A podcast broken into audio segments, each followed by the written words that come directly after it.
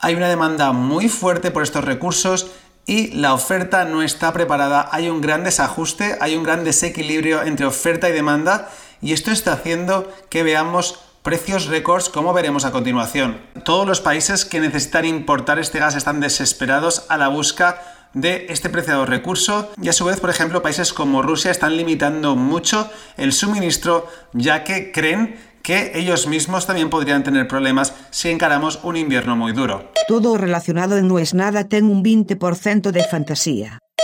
Non aceptamos queixas.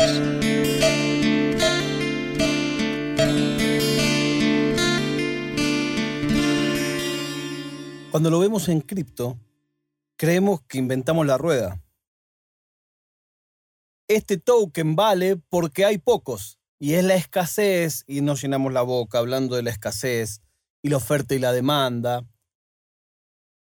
No son muchos los que dicen la escasez, coma, que nos sirve para especular. Porque esa es la verdad, hay que hacerse cargo.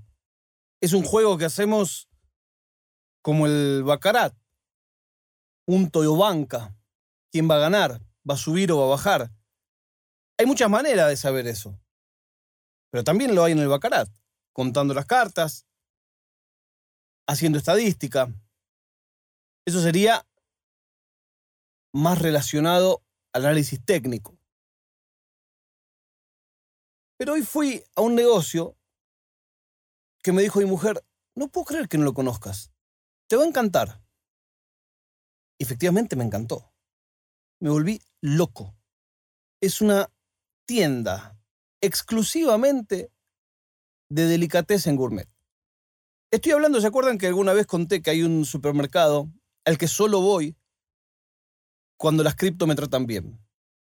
Bueno, de ese mismo supermercado, que a mí ya de por sí me parece gourmet, hay una parte, hay otro lugar separado que yo no conocía, que es pura y exclusivamente cosas gourmet.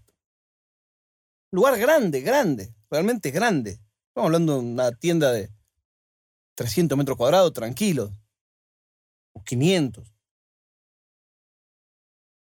Y mandé algunas fotos de ahí a un amigo mío que sabe comer muy bien, que no es snob, que es cocinero. Y le digo, mirá las cosas que hay acá, es increíble pero es un afano todo. Para los que no son argentinos, un afano significa un robo. Y mi amigo me dice, eso es siempre así. Si no fuera un afano, no sería un negocio de delicatessen. Es parte de la magia. Y ahí me quedé pensando que es probable que tenga razón. ¿Es caro porque es muy rico? ¿O es rico porque es muy caro? ¿Nos bancaríamos comprar un queso de 40 euros el kilo, 50 euros el kilo, para comerlo y decir, no, sabes que no, no me gusta, es igual que, el, igual que el de todos los días. ¿Podrías tomar un whisky de arriba de 100 dólares y decir, ¿sabes qué no? Si yo entre este y la etiqueta roja, no, es lo mismo. Bueno, por eso existen las catas a ciegas. Si te metes en YouTube, hay unas cuantas. Mi amigo Matías Jurisic hizo una muy buena con los Tetra Pack, Tetra Brick de los vinos más baratos, para sin saber cuál era, decir cuál le gustaba más. Hay catas a ciegas de lo que se te ocurra. Y te diría que la cata a ciegas es la cata más honesta de todas. Porque te condiciona. El packaging, el precio, dónde lo compraste. Ahora, digo yo, ¿está mal que eso así sea? ¿Está mal que si yo compro un pedazo de queso que sé que únicamente lo puedo comprar en una ocasión especial, parte del sabor de ese queso sea saber que solo lo puedo comprar en una ocasión especial? Yo no tengo duda de que eso es así. De que eso es así. Tenían, por ejemplo, ron. A mí me gusta mucho el ron, es mi bebida favorita. A nivel de obsesión, en algún momento, cuando todavía tenía mi casa en casa y no en cajas, llegué a tener más de 100 botellas. por supuesto, 99 cerradas.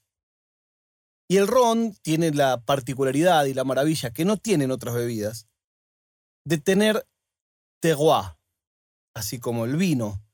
Esto significa que es muy importante de dónde sale para sus cualidades de sabor. El ron de Jamaica tiene un perfil que solo tienen los rones de Jamaica. El ron de Cuba tiene un perfil que solo tienen los rones de Cuba. El ron de Guatemala tiene un perfil que solo tienen los rones de Guatemala. Sin embargo, si pensamos geográficamente, el Caribe, Jamaica y Cuba y Dominicana están pegados. Sin embargo, sus rones son muy distintos. Esa cualidad no la tiene otra bebida. Sin ir más lejos, el vodka. Yo en alguna época juntaba vodka hasta que leí un libro que me destrozó, donde explicaba palabra más, palabra menos en inglés, que el vodka es la bebida de los boludos.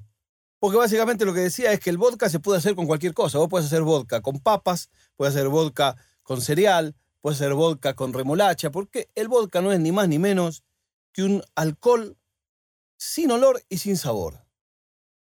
Eso es lo que define que el vodka sea vodka.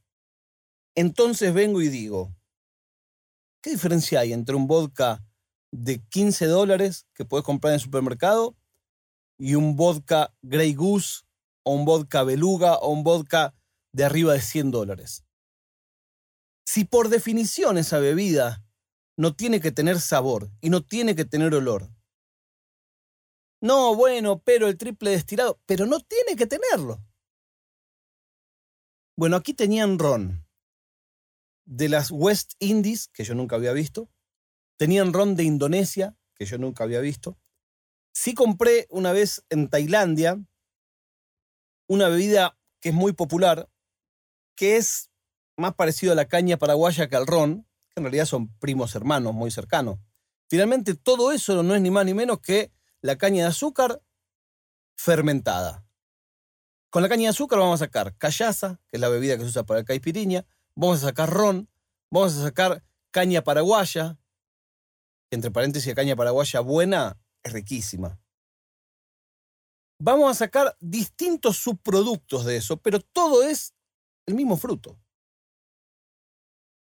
En Brasil se toma caldo da cana, una cosa riquísima, calórica, hasta la muerte, que es ni más ni menos que una especie de molino, un engranaje muy sencillo, dentado, en el que ponen las cañas de azúcar y recogen el jugo que sale de esa caña. Pues se llama caldo da cana, gelado. Te lo hacen helado, le ponen hielo. No es ni más ni menos que agua con azúcar, pero no mezclado, sino natural como sale. Si alguna vez anduvieron por Tucumán, en Argentina, en el norte de Argentina, te venden las bolsitas con los pedacitos de caña de azúcar que uno lo va comiendo como un chupetín, como una piruleta. Te destrozas las encías y los dientes, pero es una cosa espectacular. el pico de glucemia que te da eso es incomparable. Bueno, esa caña de azúcar nos da el ron. Y en Tailandia hacen esta bebida, creo que se llama sonsak, no me acuerdo el nombre exacto, sonsak creo que es, que es muy, muy, muy común, muy común. La gente lo toma, es relativamente barata. Se toma con refresco, con gaseosa, sin nada. Bueno, acá tenían también de Indonesia y tenían un ron de España. No de las Canarias, donde sí hay caña de azúcar, sino de España. También existe ron de Estados Unidos. Yo alguna vez vi ron hecho en Nueva York. Porque claro, si vos traes las cañas de azúcar, es como el café. No, el café italiano, no, el café suizo, el chocolate suizo.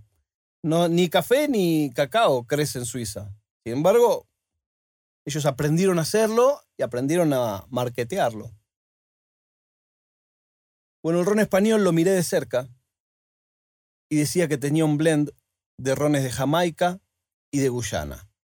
Con lo cual en España lo que se había hecho era justamente ese corte, ese blend, embotellarlo, ponerle la marca y sacarlo a la venta. Alguna vez hablé acá de el ron de Filipinas, que me hizo probar mi amigo Josh Restrepo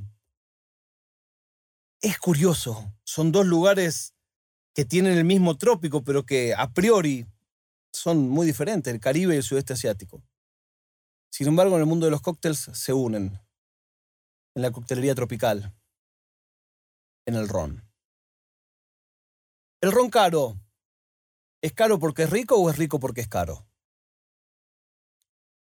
La prueba de vida del día de hoy es que Romina Lescano dijo, abro comillas, lastimosamente, cierro comillas, ya no forma parte de Damas Gratis.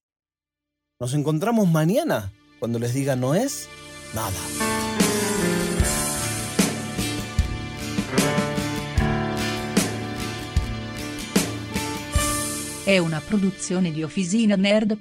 Una.